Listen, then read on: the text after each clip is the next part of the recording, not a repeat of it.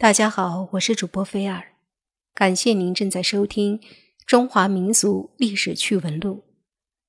如果您喜欢听这个专辑的话呢，请您关注我在喜马拉雅的账号“有见菲尔”。今天要给您讲的这个历史趣闻故事呢，是有关刘邦的。刘邦开创了汉朝之后，在晚年时期。不停的猜忌功臣，而且刘邦死了之后，谁来继位？刘邦死了之后，老婆吕雉又是怎样去夺权的？让我们来听一听。刘邦原来是市井无赖，却三年灭秦，三年灭楚，建立了汉朝，被历史写成了。杰出的政治家，然而晚年的刘邦却因猜忌功臣，在西征中途被刘建击中。刘邦统一当时的中国后，陆续的把韩信、英布、彭越等楚汉之战中立过大功的七位大臣都封了王，并让他们占据着战国时期几个国家的故地。并让他们拥有很大的兵权。除了长沙王吴瑞之外，其他人都占据着汉朝重要的地区。当时，所有异姓王的总兵力比汉朝的兵力还要多。在刘邦建立汉朝后，一些异姓王以前得罪过的人就纷纷的出来游说，宣称只有铲除了异姓王。才能保证天下的太平。异姓王就是说跟刘姓皇家的姓刘姓不一样的姓，称之为异姓王。刘邦刚开始以为这只是那些无聊的人随便宣讲了一下自己的一些理论，不理他们就是了。但那些人又暗中联络朝廷中的人，谎称自己发现异姓王的某些举动是想要谋反。这样的事件一传十，十传百，最终传到了刘邦的耳朵里。起初刘邦不信，但随着传言越来越多，再加上局势确实对自己很不利，于是就和吕后等人秘密制定了铲除异姓王的计划。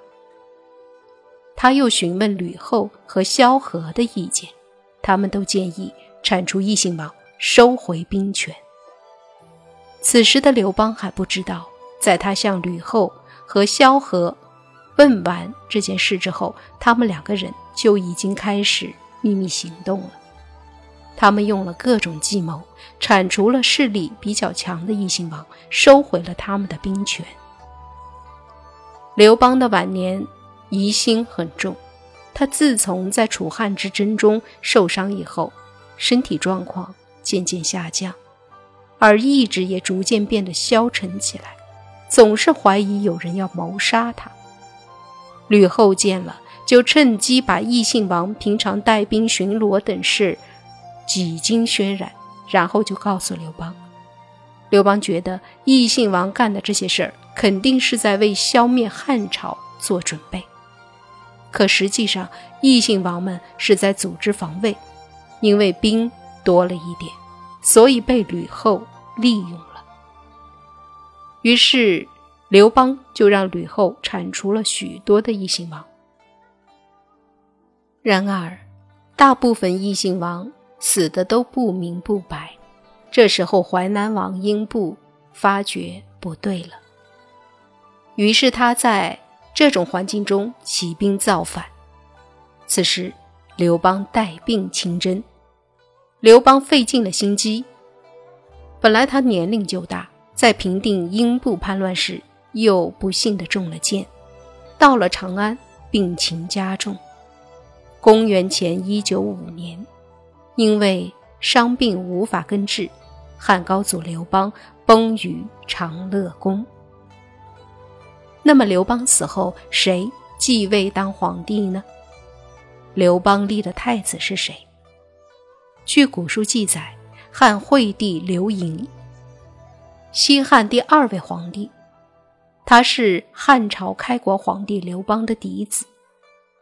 母亲吕雉在位七年，死时年仅二十四岁。谥号孝惠，葬于安陵。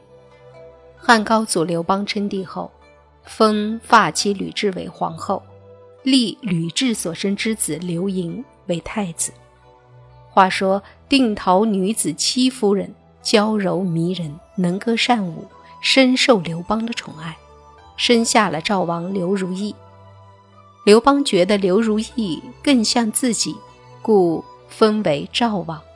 却把他常年留在长安，时间一长，这戚夫人便产生了夺嫡之心，日夜在刘邦跟前哭泣，要立如意为太子。刘邦也感到刘盈天资平庸，生性软弱，便有废立之念。汉高祖十年，也就是公元前一九七年，刘邦不顾群臣的反对，突然宣布要废掉太子刘盈。立赵王刘如意为新太子，当时很多大臣都出来劝阻，但没能说服刘邦。幸亏御史大夫周昌原本口吃，盛怒之下说话更是结结巴巴，弄得刘邦哭笑不得，只好暂且作罢。吕后深知刘邦更换太子心意已决，只是时间早晚而已，于是。求助刘侯张良，张良告知，若能请来皇上也没请得动的商山四号辅佐太子，或许尚有回旋的余地。这商山四号是秦末隐于商山的四大隐士，这四大隐士分别是东元公、陆李先生、齐礼记、夏皇公。刘邦久闻四号大名，并请他们出山为官，却遭到了拒绝。吕后命人捧着太子的亲笔书信，以恳切的言辞、丰厚的礼物，请来了商山四号。汉高祖十一年，秦部造反，刘邦已患病，欲派太子领兵镇压。四号认为。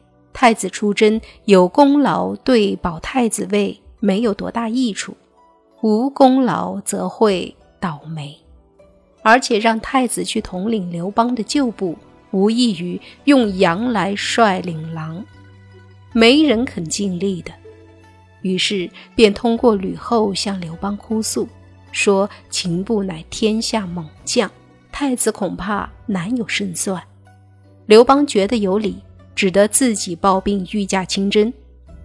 汉高祖十二年，刘邦平定了秦部的叛乱，自己感觉到病情加重，在世的日子不多了，于是便急于撤换太子。刘侯张良竭力进行劝阻，但刘邦根本听不进去。张良以自己患病为由，干脆不管此事了。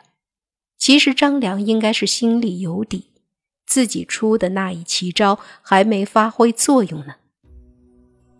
太子太傅叔孙通引经据典，以死来为太子立贞。刘邦假装同意，心中还是决意换掉刘盈，并准备在即将举行的宴会上当场宣布。宴会开始后，太子刘盈在旁边侍奉。刘邦蓦然发觉，刘盈身后跟着四个年龄都在八十岁以上的须眉鹤发的老人，他们衣冠楚楚，相貌伟岸，这让刘邦感到很奇怪，便问道：“你们是谁呀？在这儿干嘛呢？”四位老人就向刘邦报出各自的姓名：东元公、陆里先生、齐礼记、夏皇公。刘邦大惊失色地说：“原来是商山四号啊！我曾派人寻找你们多年，你们却躲着不愿出山，今天为何会跟在我儿子的后面转悠呢？”张山四号回答说：“陛下瞧不起我等，又喜欢说粗话骂人，我们不愿受辱，所以恐惧躲避。私下里听说太子为人仁厚慈孝，处事恭敬，爱惜我等，天下没有人不向往着能为太子而死，所以我们就出山了。四号的这一番忽悠，让一直对有道隐士真心尊重的刘邦顿时傻了眼，转瞬间打消掉了撤换太子的念头。刘邦非常沮丧地对四号说：“那就拜托四老保护太子到最后吧。”这四大忽悠大功告成了，便向刘邦敬过酒后，匆匆的告辞。刘邦目送这四人离去，即招来戚夫人，指着四人的背影叹息道：“我想换掉太子，但现在却有连我也请不动的商山四号在辅助他。看来太子已经羽翼丰满，难以废除了。以后那吕后真正是你的主子了。”面对听后泪流满面的戚夫人。刘邦劝道：“你为我跳楚舞，我为你唱楚歌吧。”